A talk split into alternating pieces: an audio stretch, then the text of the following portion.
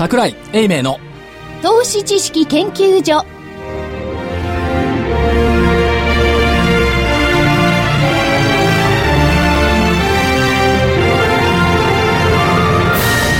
皆さんこんにちは。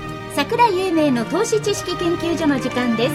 スタジオには桜井英明所長。ちゃんとスタジオにおります。桜井でございます。正木昭夫隊長、まさきです。こんにちは。福井主任研究員。こんにちは。そして研究員の加藤真理子でお送りします。え今日の日経平均大引けは高値引けでした。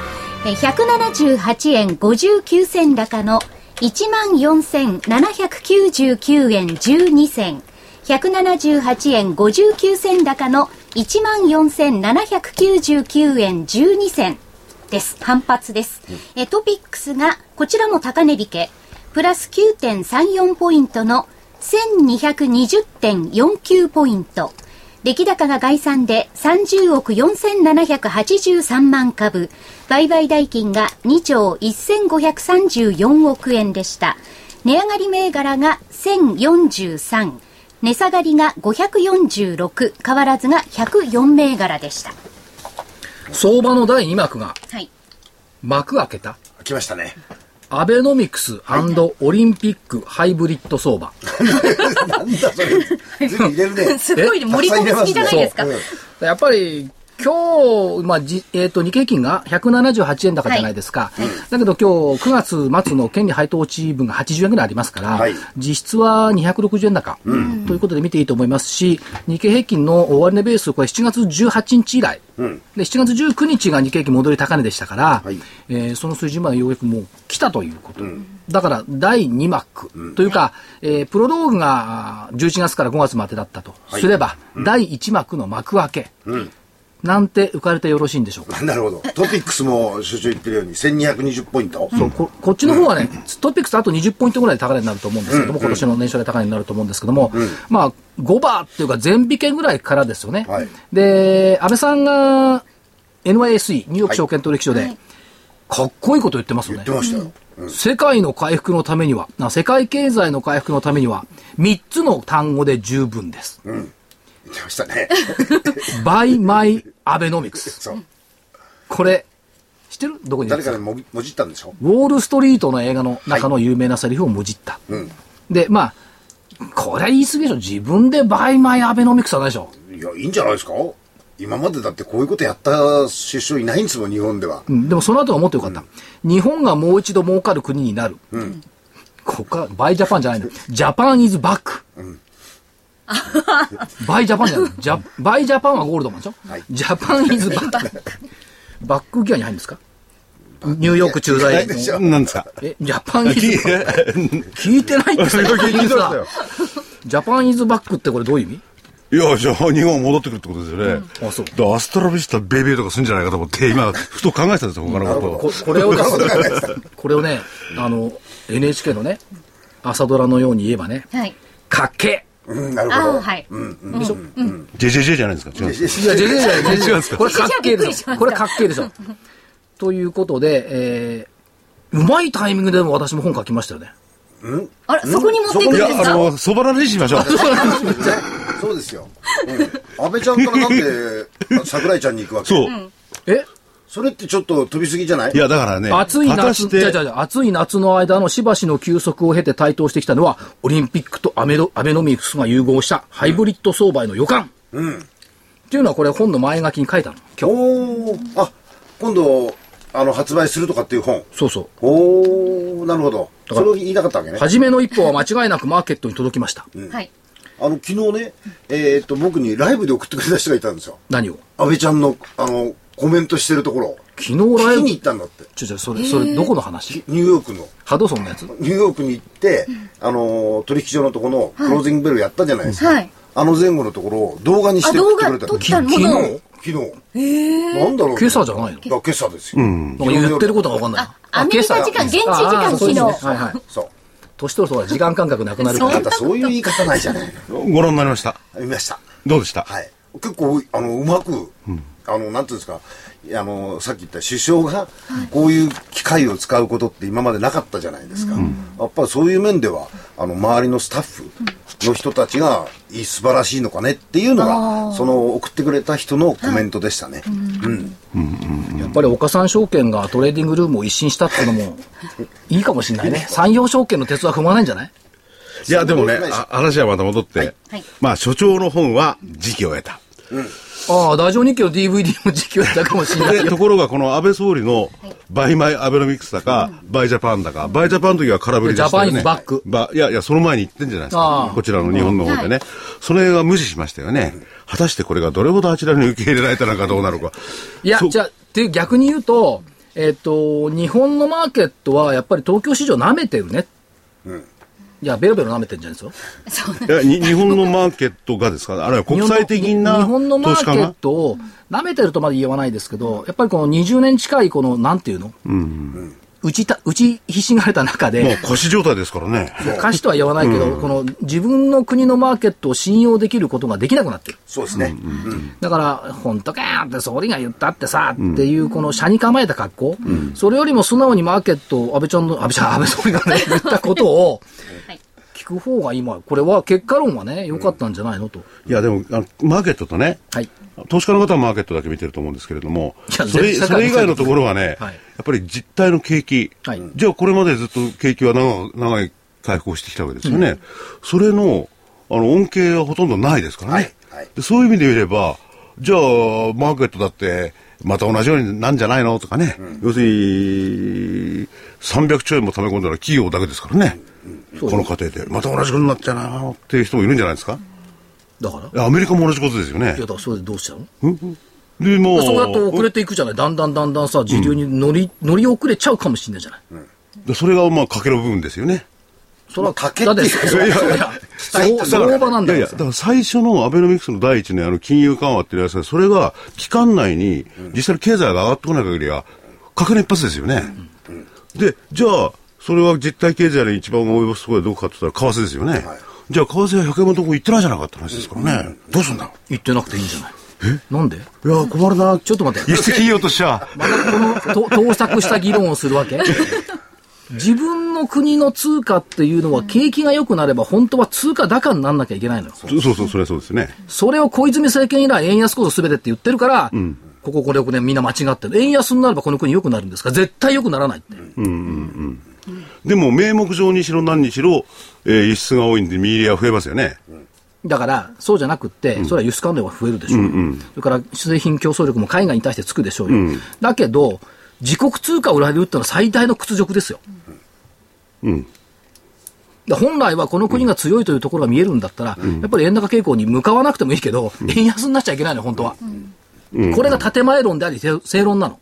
ただし、輸出関連産業を中心にこの国のマーケット動いてきたから、円安の方がいいっていう論理になった。わずかこう5年だけだっつうのも。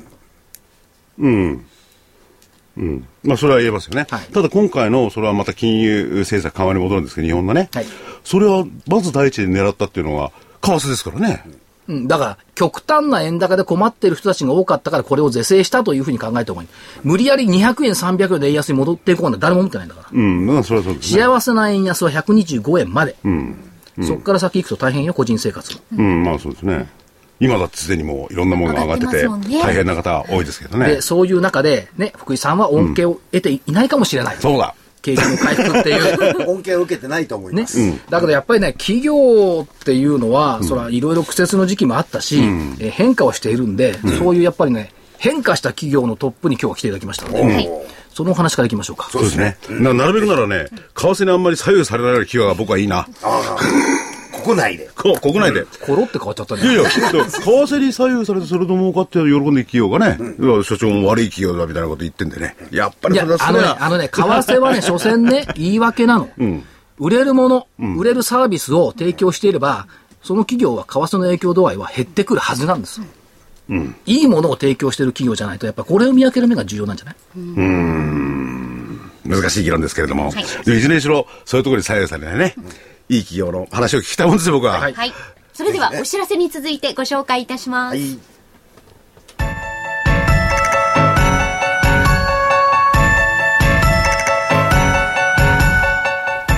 活動的なあなたの応援サプリサプリ生活のグルコサミンコンドロイチンは年を取ると少なくなりがちなグルコサミンとコンドロイチンを無理なく補います階段の上り下りや立ったり座ったりが気になる方やお散歩スポーツを楽しみたい方におすすめです。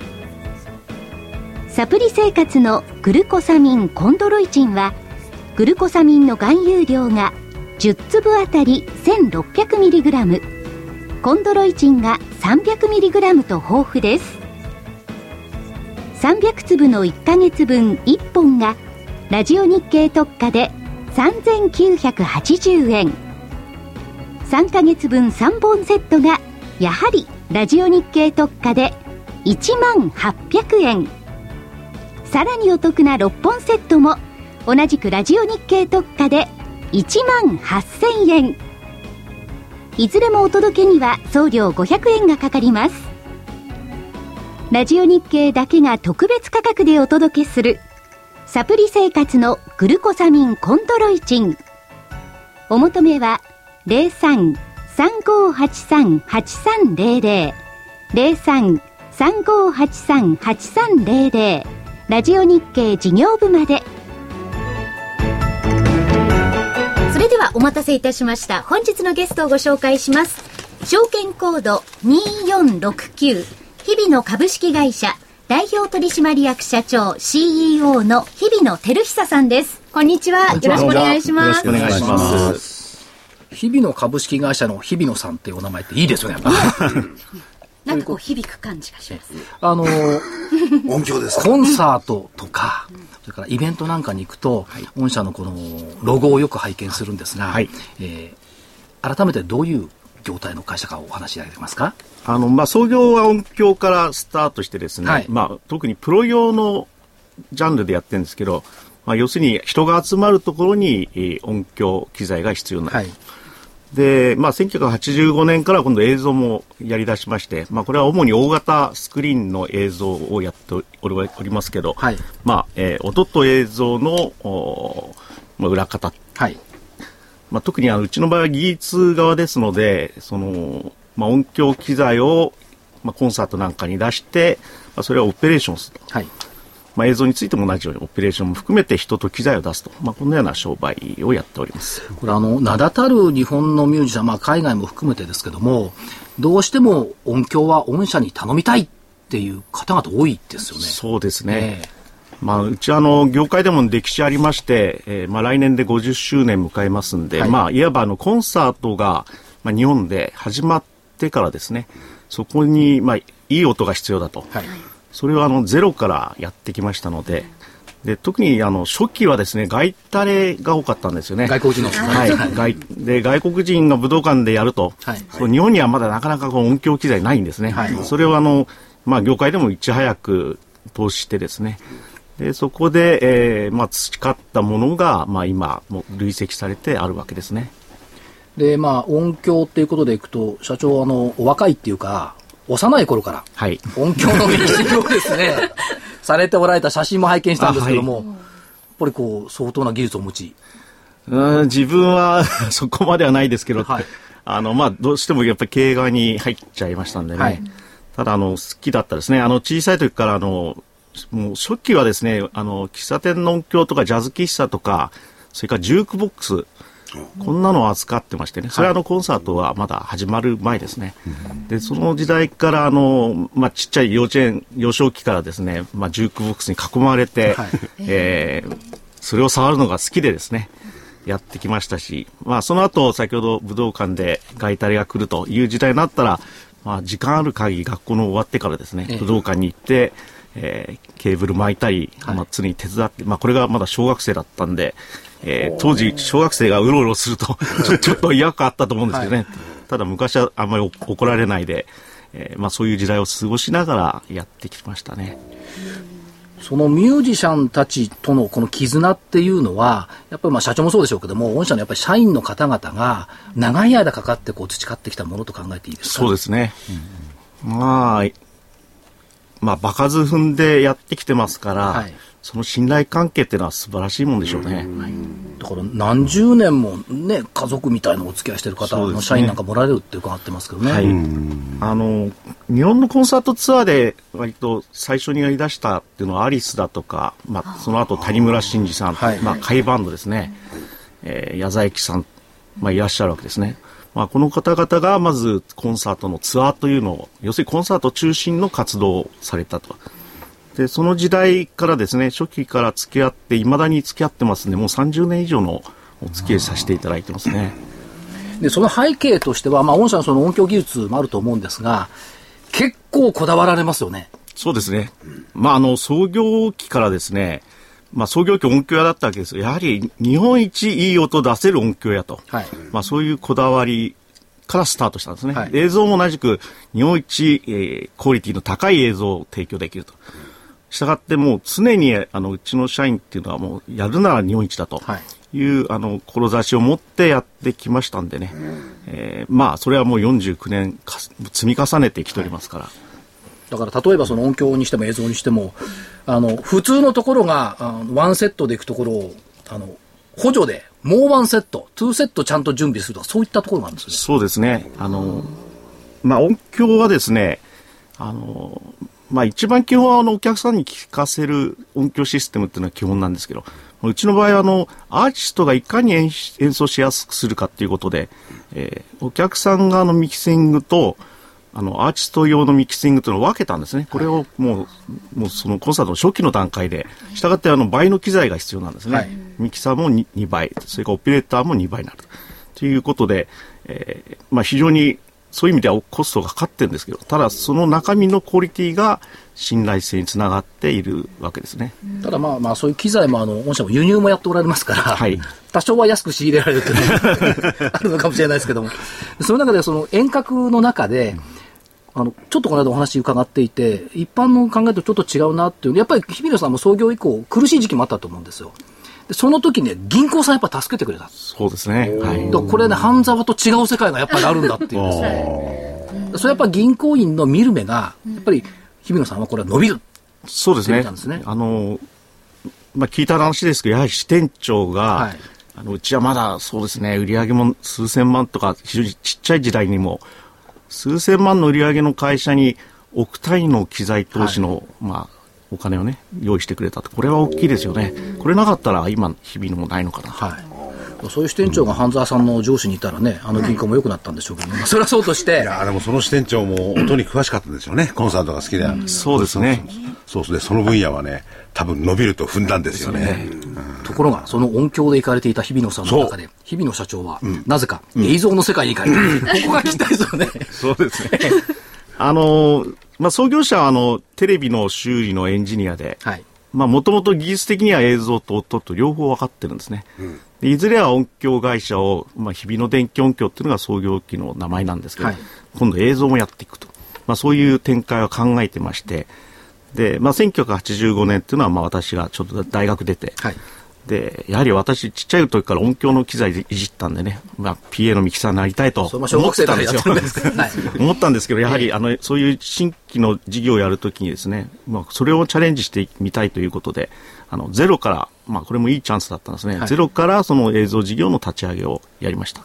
したがって、まあ、十数年私も現場でずっとやってましたけど、はいあの、まあ、映像は映像で、非常に、あの、おもしまあ、付加価値高いですし、で特にあのコンサートの世界で育ったんで、コンサートの映像をやりたいと。はいでこれちょうどその時代ですね、同業、まあ同業者って業界の中でコンサートの上でその映像を使った演出するっていうのはやってる会社なかったんですね。はい。で、えーまあ一つ、うちはコンサートの音響やってるアーティストと付き合いありますから、まあ、あの、まあ、ARB っていうロックバンドなんですけどね、はいそこの社長が、まあ、ぜひやってみようと言っていただいて、えー私が全部映像ソフトから全部作りまして、1985年の4月ですね、まあ、日本で初めて舞台上で映像を使った。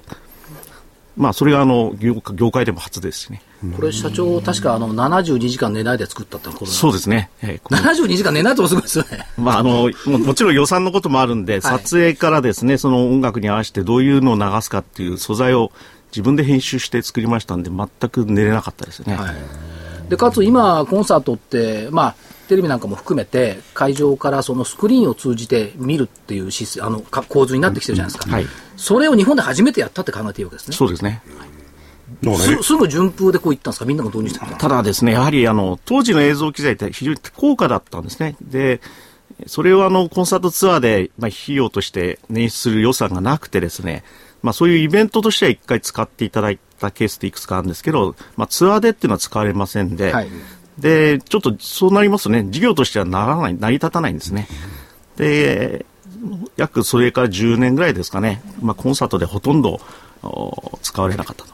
ただやはりあの東京ドームとか大きな横浜アリーナとかできまして、えー会場が大きくなると今度映像がないとですね、はい。あの、なかなかこう、ファン、あの、ファンの方が言うとね、アーティストも見えないし、そうですね。わかりまあ。ということで、だんだん映像のその必要性っていうのが分かってきて、で、一方であの技術の進歩で、まあ、LED っていうのも出てきましたので、えー非常にローコストで大型のスクリーンが、まあ、コンサートで使えるということで、まあ、技術進歩とその会場が大きくなったっていうことがきっかけですね。それで、もう今ではもう非常に映像、コンサート映像っていうのは当たり前になってきたわけですね。今のコンサート映像って LED1 個にしてみると結構ちっちゃいんですよね、あれ。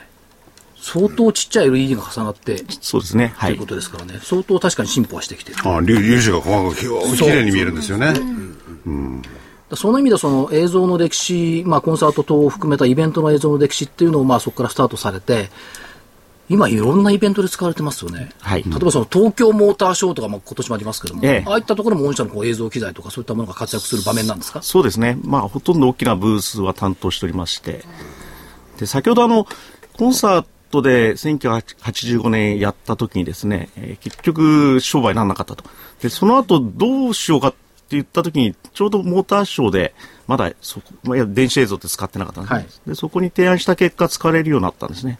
で、モーターショーではもう、あの、やはり車が走る美しさを見せたいんだけど、モーターショーって止まってる状態ですから、場所も狭いですし。ええそうすると映像はもう最高だということで、えーまあ、どっちかというと展示会とかああいう方でですね、はいえー当面は映像がふんだんに使われるような、まあ、それと先ほど言った通りコンサートも後からだんだん需要が増えて、まあ、両方が今もうどんな場面でも映像入ってるわけですね。ということは、音響からスタートして、映像からスタートして、要要するにイベントを全般こう管理運営というか、機材的にはですね、全部面倒見るような形になってきたそうですねはいということですね。それで社長、あの、昨日ですね、はい業績の情報修正をされました。はいでえ ごめんなさい。えっ、と、純利益で2億5000万の見通しを3億5000万に情報修正してきたっていうことなんですけども、これ中間期ですね。カニ期については、やっぱりこれ、景気回復の明るさっていうのは多少感じられておられるんでしょうか？そうですね。あの、今回やはりプラスになったのはですね、まあ、当社であの LED のスクリーンを製造販売しております。はい。で、この部門が、あの、非常に良くなったんですね。やはり去年までは、えーまあ、震災とかリーマンショックの影響あってですね、はいなかなか大型映像を購入していただくっていうのが非常に足踏みしてて、まあ案件も少なかったんですが、今年入って、えーまあ、今までついてたものをリプレイスと。これはあの渋谷の八甲口にある、まあ、大スクリーンなんですけど、はい。まああれも旧フロントビルの壁。そうですねはい。あれもあの、ちょうど入れ替えがありましてですね、それも入れ替えももうちょっと前にやるはずだったのをや遅らして、やっと今年やりました。で、それも受注させていただきましたんで、まあそういうものが上上乗せになってきております。LED ディスプレイシステムの納入というのが非常に効いてきた。聞いてきた。はい。かつ、その、コンサートイベント事業、こちらはどうなんでしょう結構あの、夏の札幌とか行くとですね、はい。ビーズだったかな、ホテルが満杯になるほど泊まれないほどにいましたけども、やっぱりコンサート増えてきてるってことコンサートも順調ですね。はい。あの、コンサート昔から景気に関係ないわけですけど、あの、やはりこの10年、まあインターネット普及してからやはり CD の売り上げっていうのは厳しくなってきてる。はい。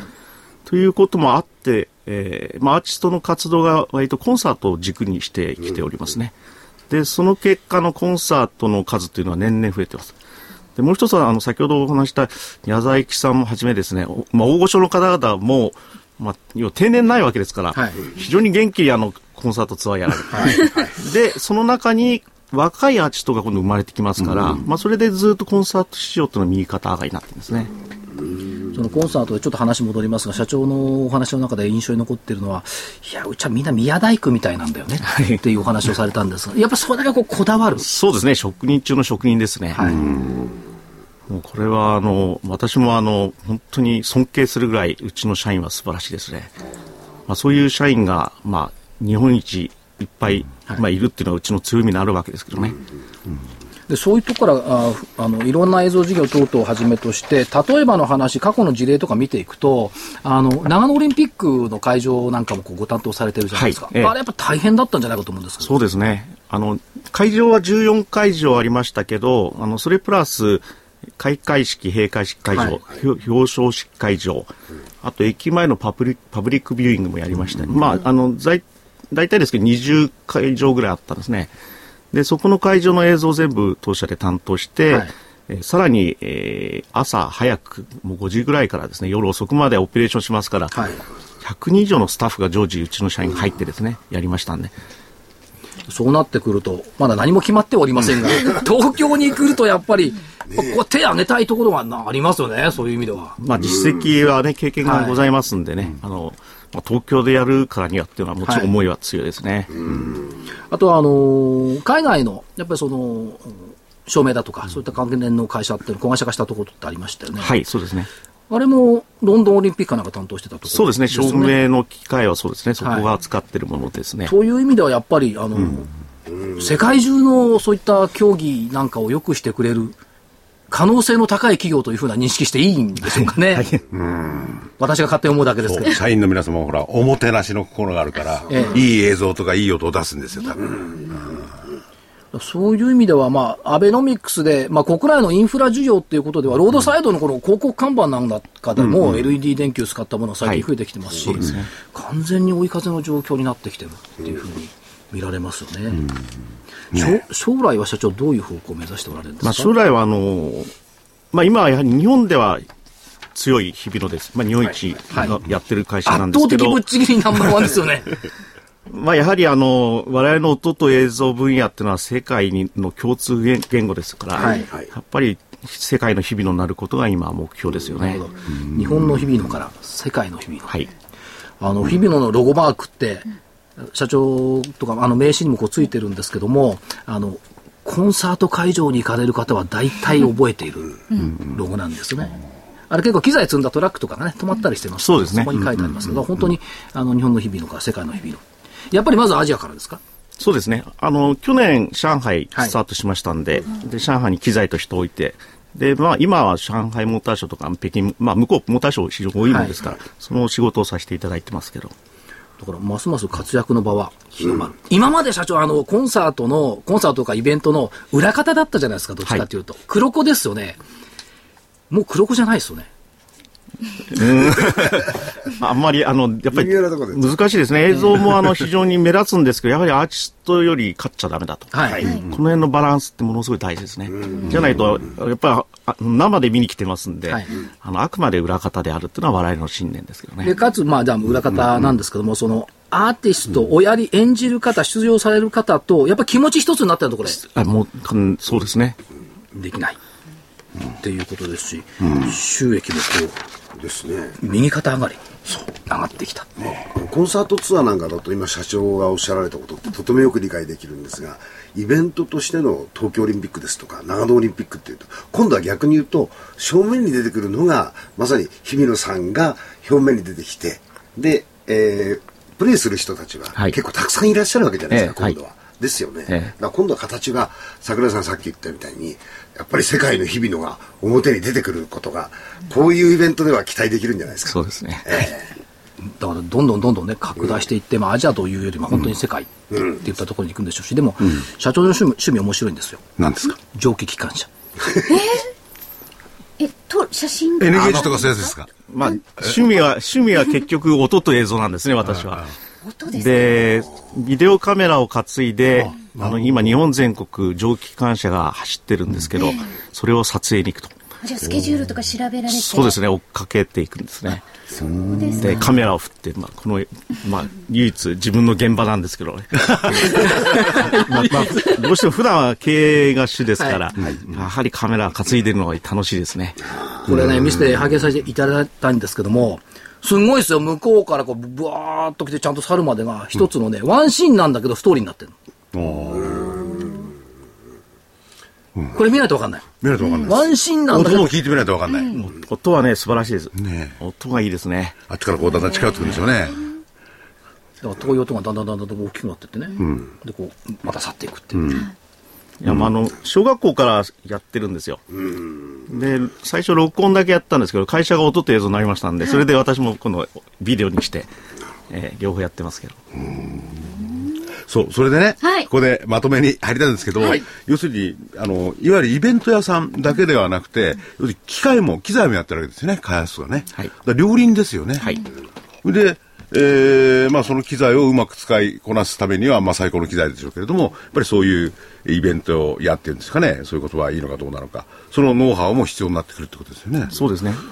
だから両輪あるってことは、なかなか、あの、どこの会社でも追随とかしたらできないですよね。そうですね。やっぱりメーカーと同じで物を作ってますけど、あのつ使う人間がいますんでね、要するにユーザーがいるメーカーっていうのは結構事例がないんじゃないかなそうだと思うんですよね。どういうものを作ったらいいかっていうのはもう社社内のミーティングで分かるわけですよね。そうですようん。ね。だから僕もそれ今めずあの珍しいっていうか、面白いなと思ったんですよ。イヤホンなんか、日比野さんが取り扱ってるイヤホンって、もうみんな欲しがるイヤホン。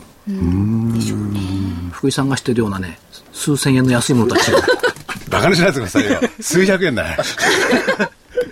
やっぱり最高の品質の機械を使って、最高の品質のイベントを運営すると。はい。これがやっぱり御社の、今までもそうだし、これからもそうです。そうですね。これはこだわりですんでね。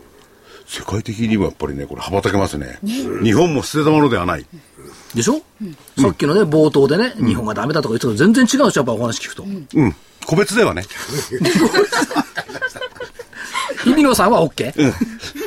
あ日本のものづくりは素晴らしいですからね。そうですよね。これはあの、我々もやっててどんどん力入れてきいきますけど、やっぱり日本のもいいものを世界に広げていくと。これはもう絶対やりやろうと思ってますね。だから職人って感じするじゃないですか。だから宮大工って言ってるじゃないそっか。あ そっか。言ってた。言ってたんだ。職人だ。だから社長、あの、ずっとそのこだわりをですね、ずっと持ち続けていただいて、はいあの、ぜぜひひ、拡大をしていただければというふうに思ってます。期待しております。え本日のゲストは証券コード2469ジャスタック上場日々の株式会社代表取締役社長 CEO の日々野照久さんでした最後ちょっと一言いい？はいどうぞどうせ社長、あの、このボロっちいスタジオの音響もなんとかしてもらってあのプロから見てそうぜひ一言お願いしますそれより、ここにいるこの僕を除いて3人の根性から助け直してやってました。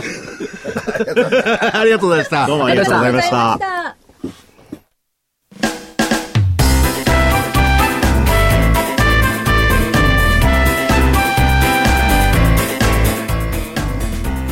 花粉症の皆様に嬉しいお知らせです。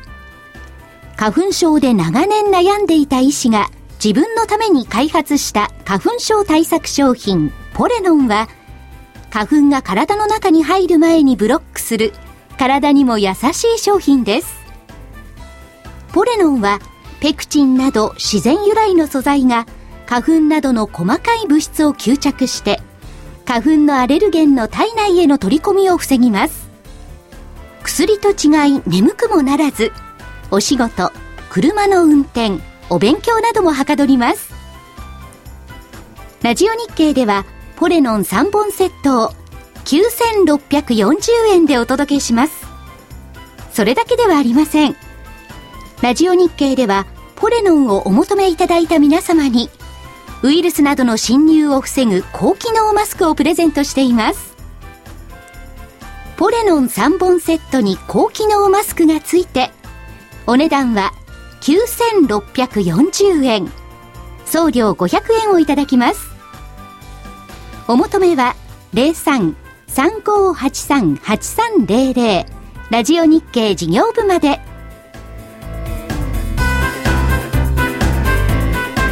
さあそれでは本日はお電話でこれからお話を伺うんですがお二人目のゲストでいらっしゃいます。証券コード9914ジャスダック上場株式会社植松商会代表取締役社長の植松誠一郎さんです。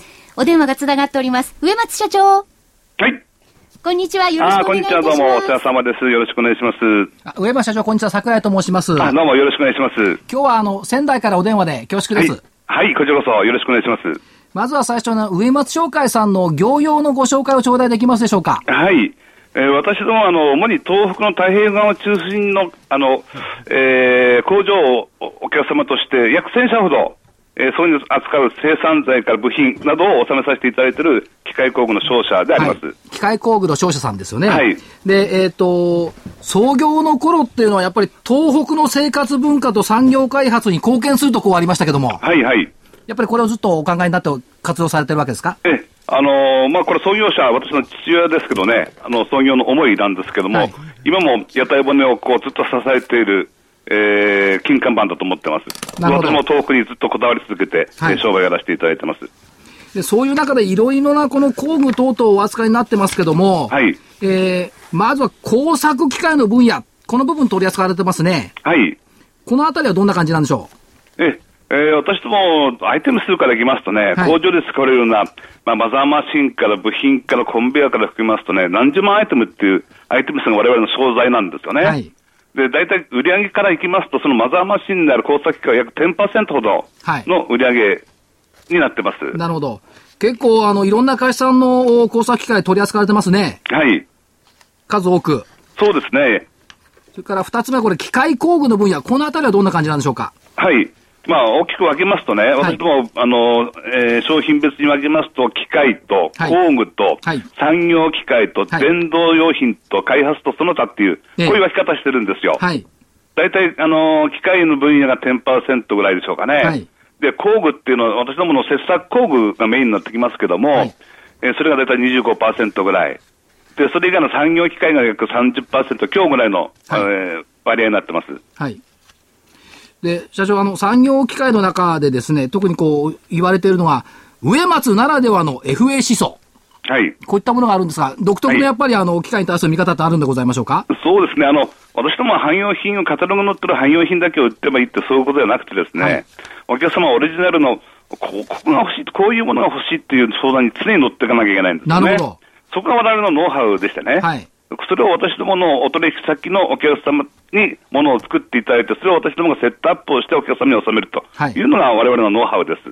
ということは、今社長おっしゃられたように、単に機械を売ってるだけじゃなくて、お客様の役に立つものを、最適なものを、こう提供している。こういう考えでよよろしいでしょか？そううですね。大体、あの東北ってのは特にそうですけども、はいあの、ものづくりのピラミッド構造の、えートップからボトムまで、はいえー東北ってのがございます。そのお客様方の血流を私どもが運んでですね、はい情報から技術から、えー商品から提案をしていくというのが我々の商売だと思ってます。なるほど。ですから、すべてはお客様のためにっていう、この言葉が出てくるわけですね。そうですね。で、これが植松流の経営方針。はい。えっ、と、私どもの経営方針っていうのは、はいこれ仙台弁で他の地方の方はよくわからないでしょうけど、熱波って言葉があるんですね。熱パス。熱波ってのはくっつけるってことですね。はあえーあの、ノリであの貼り付けるっていうような意味だと思います。ネットワークっていう、あの、英語で言うと、ええそういう言葉になると思うんですけども、はい我々は東北で商売やってますから、熱波す。お客様とお客様を熱波す。お客様と商品を熱波す。はいで、様々なものをね、えーネットワークとして組み合わせていくというのが我々の仕事だというふうに考えています。なるほど。社長、あの仙台ということになると、東日本大震災の影響も結構大きかったと思うんですけども、はいずっと頑張ってこられたわけですよね。えーそうですね、まあ、はい私どもも本社をはじめ、石巻営業所を津波で流されたり、はいえー福島とか古川営業所、全全面立て直しを余儀なくされたりということございましたけれども、はいまあ、我々のお客様の方がはるかに、えー激しい被害を受けられて頑張っていらっしゃるんで、はいえーとても励まされております。なるほど。そういう意味ではもう負けるもんか。これでい、あの、テーマされたわけですね。そうですね。ええあの、宮沢賢治の雨にも負けず、風にも負けずっていう詩がありますけど、はい東北人のメンタリティは常に負けるもんかと拳を作ってですね、はいえー頑張ってきたと。はいこれも私ども受け継いでるということですね。はいそれをまあ、あの、今までも、あの、やられてきましたし、これからもやっぱり頑張っていくっていう、こういうことですね。はい。まあ東北はあの震災でスクラップされましたけど、はいえーこれからビルドできる部分もたくさんあると。はいこれが東北の時代が来たということで、その東北の復興のお伝えできる喜びを感じております。なるほど。東北の時代が来た。いい言葉ですね、社長。あありがとうございます。で、あの、10月の6日に、ラジオ日経の仙台で IR セミナーございますが、社長登場いただけるんですね。え、私があの、おかげさせていただきます。はい。ですから、その、負けるもんかをどんどんどんどん、あの、はい IR、PR していただければと思います。はい。えーその時にまた力を込めてお話をさせていただきたいと思います。社長のあの、拳がなんか目に見えるようです。ああ、はい。その時はぜひよろしくお願いします。はい、こちらこそよろしくお願いします。ありがとうございます。はい。ありがとうございました。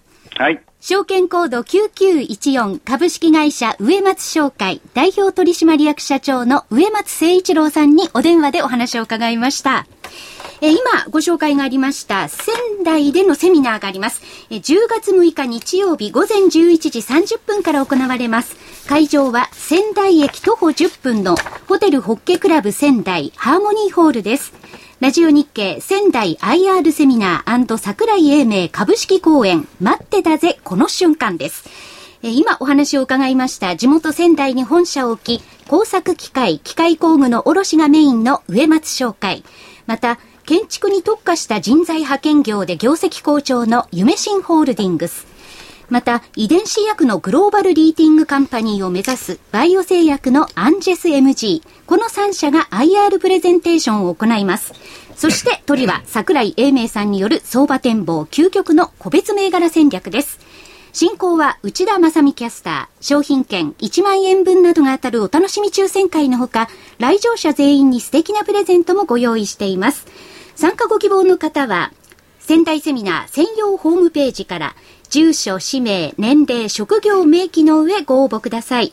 またはおはがきで、郵便番号107-8373、ラジオ日経10月6日仙台セミ、仙台セミナー係です。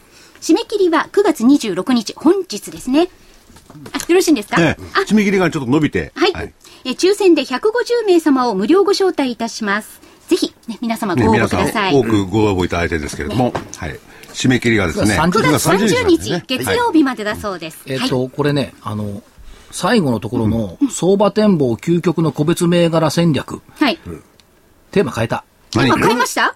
何ですか？東北の時代が来た。おー、いいですね。今の上松社長のね、聞いてね、思った。なるほど。東北の時代が来た。いや、で、で、で、個別銘柄をいろいろ東北に絡んでってるこだからとですか？究極の個別銘柄戦略、かっこ、東北の時代が来た。なるほど。じゃあもう企業は分かっちゃうじゃないですか。いや、だって、はい。アンジェスだって、これ山田社長確か東北大学だから仙台だもん。ああ、そうですね。森の夢都。新は、あの、仙台にも営業所出してるんですよ。東北の時代が来た、まっさにそのテーマです。そうですね。いや、他にも銘柄たくさんいますよ。はい いずれにしろ、いや、でもね、所長がね、はい。今の上松社長の話、ななんかね、頼もしかった。ね、なんか、うん。なことで負けてらんない。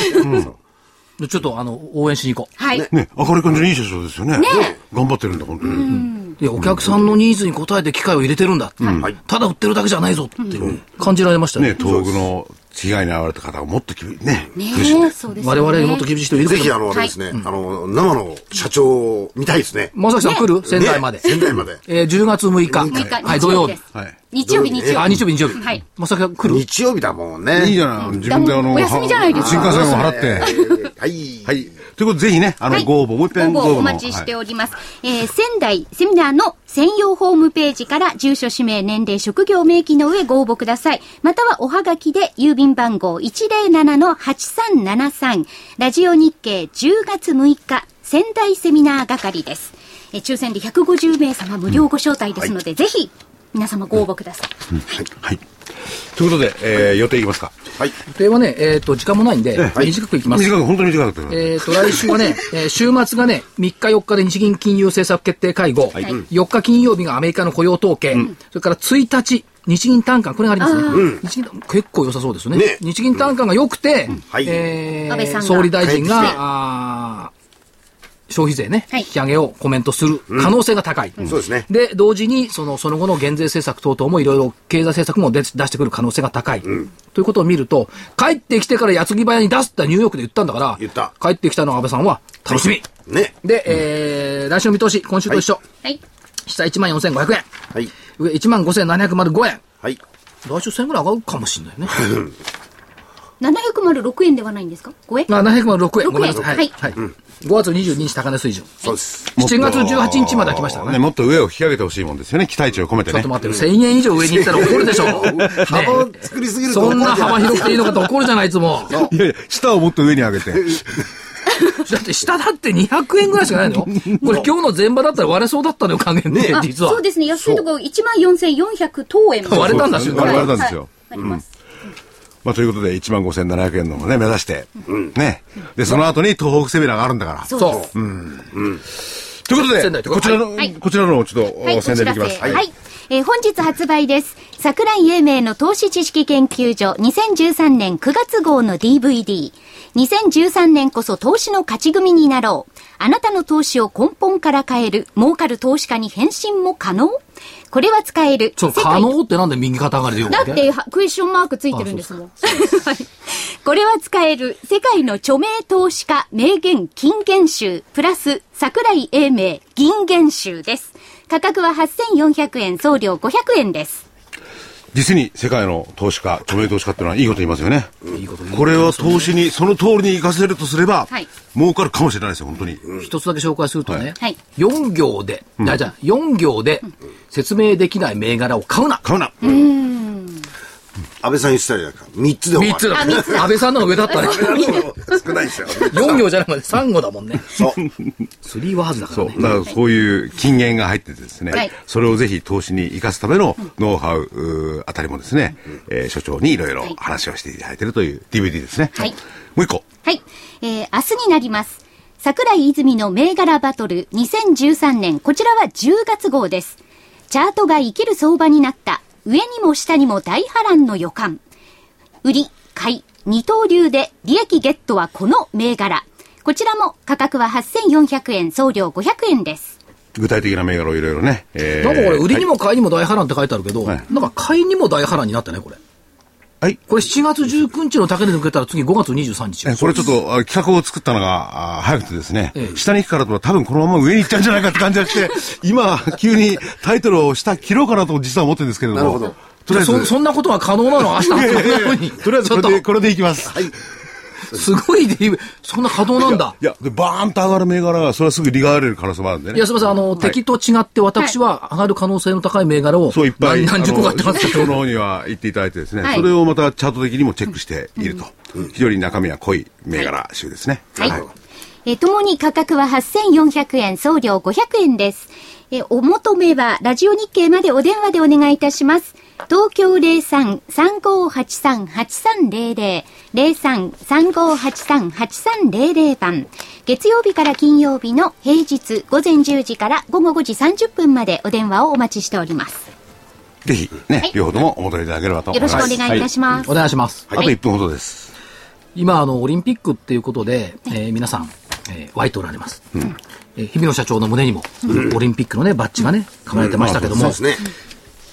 この間ね、一昨日かな、ある証券会社の社長と話をしていて、桜井さん、オリンピックとはいいことですねっていう話になって。はいでも、オリンピックがの終わった後に何が残るか。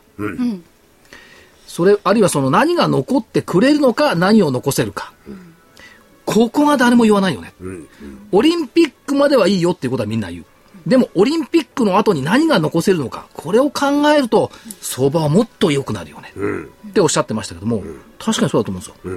みんなの議論の論点はオリンピックなの。だけど、私たちが必要なのはオリンピックの後に、東京オリンピックの後に高速道路や新幹線が残った、高度成長も残った、そういったものの何が残るのか、何が残せるのかっていうことを、株式市場がね、真剣に考えていかないといけないし、それを考えれば、まあ、舐められる必要もないマーケット。